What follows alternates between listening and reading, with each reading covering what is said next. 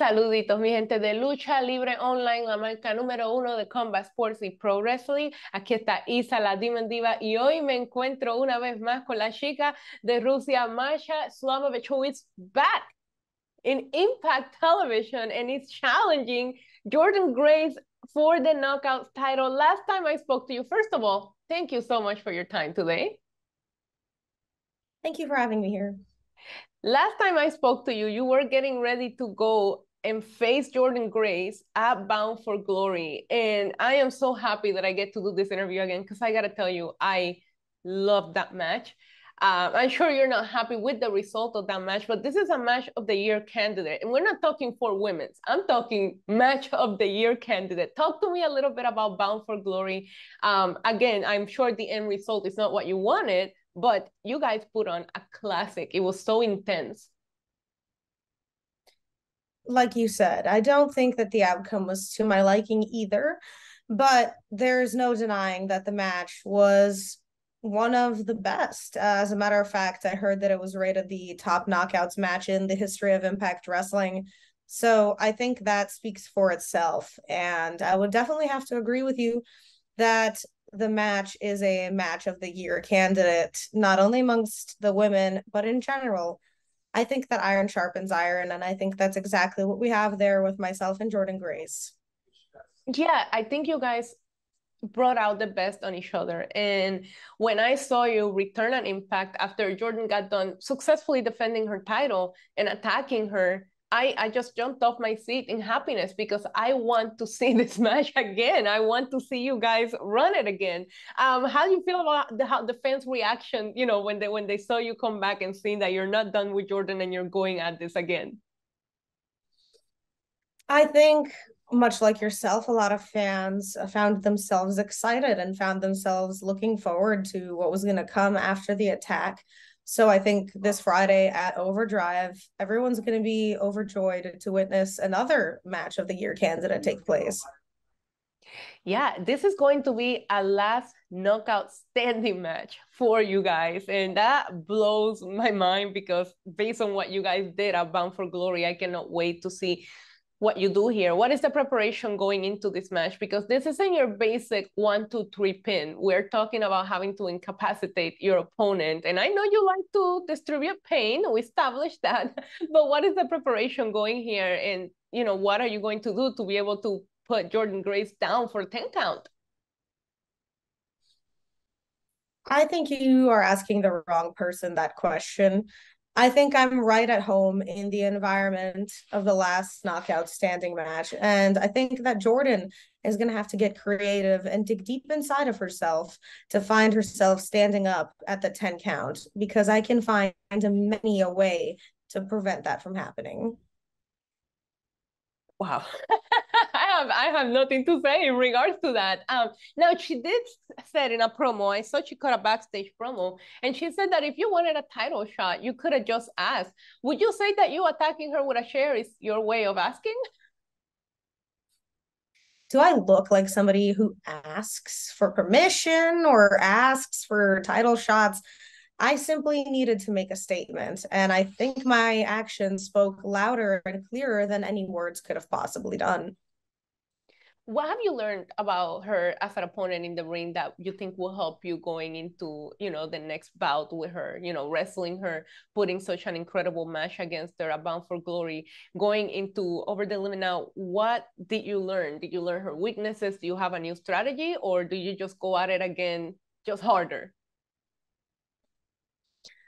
Jordynne Grace is um she's spicy, shall we say? She's got a little bit of a kick and she's uh she's not one who backs down easily. So I think it'll be a fun challenge of how far am I to have to take it to keep her from standing up at the count of 10.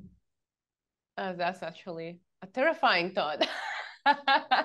now you are only 24 years old if i'm not um, mistaken here winning the knockout championship will be such a big deal and it's you will be one of among the youngest to ever win it what would it mean to you to walk away of over the limit holding that belt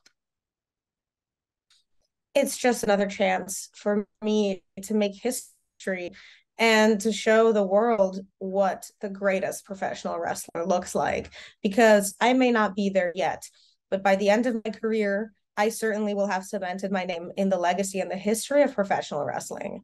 So I think this will be one more notch on the totem pole as I move forward in my career. And speaking of your career, obviously we we discussed this the last time that we spoke, but you have wrestled all over the world. You are from Russia.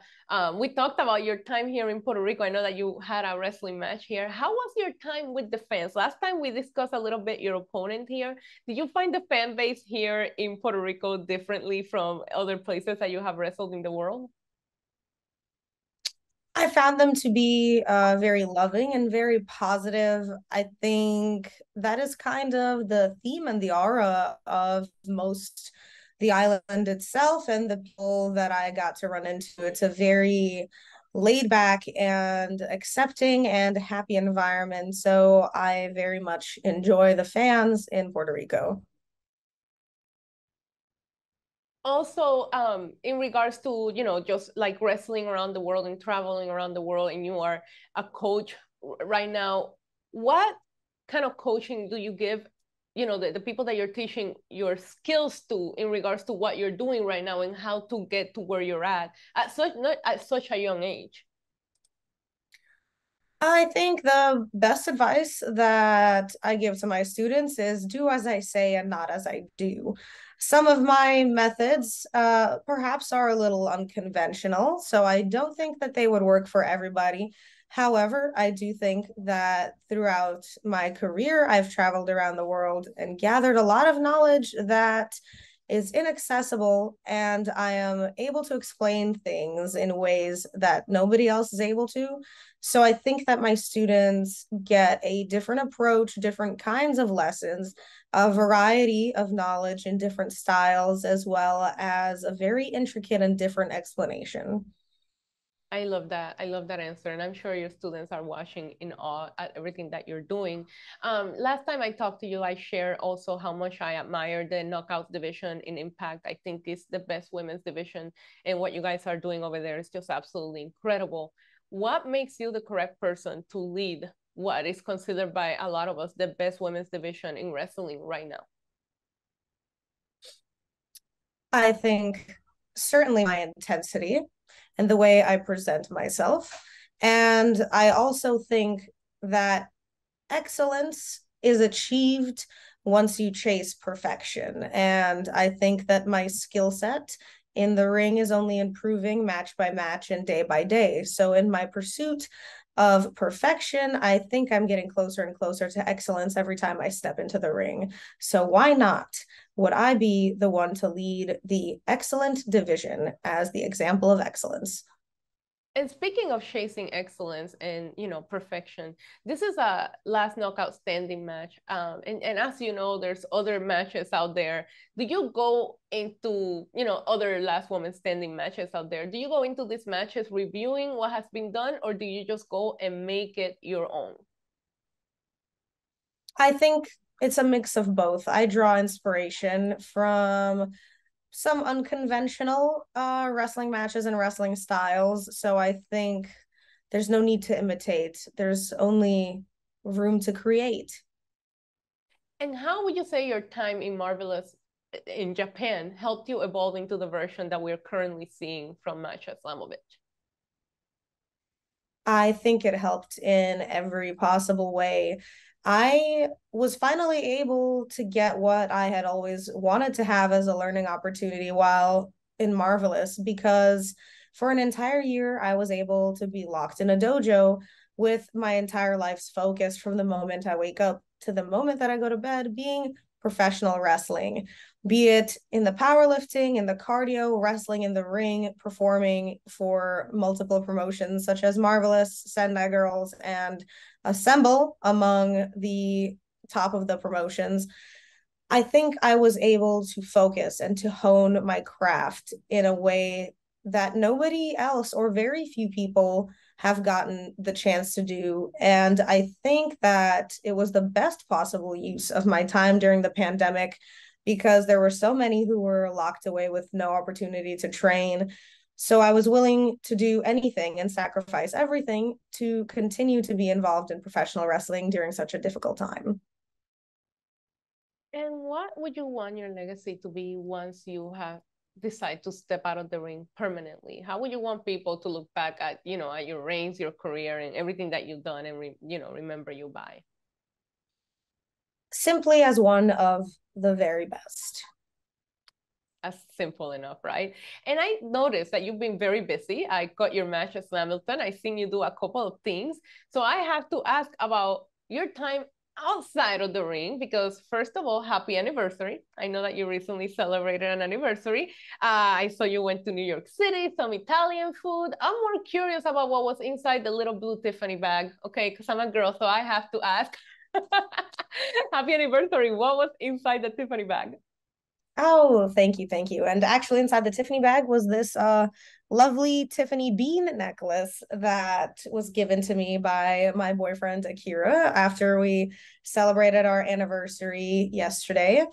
And like you said, time outside of the ring involves uh pretty much what you've seen is traveling and trying new food. By the way, I gotta give you guys like credit for the best couple name in wrestling. I think Mash Kira is absolutely perfect.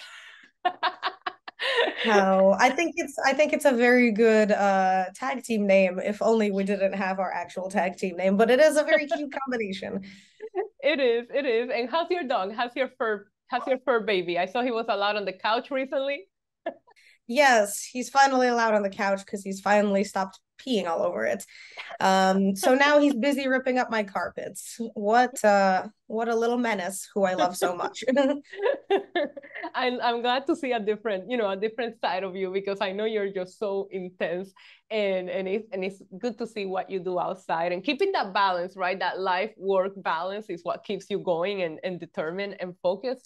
But this Friday, over the limit, last knockout standing match against Jordynne Grace I couldn't tell you if I'm excited or terrified. And I love that I have both of these feelings going into watching, you know, the pay-per-view, which is available on FITE TV for everybody to watch.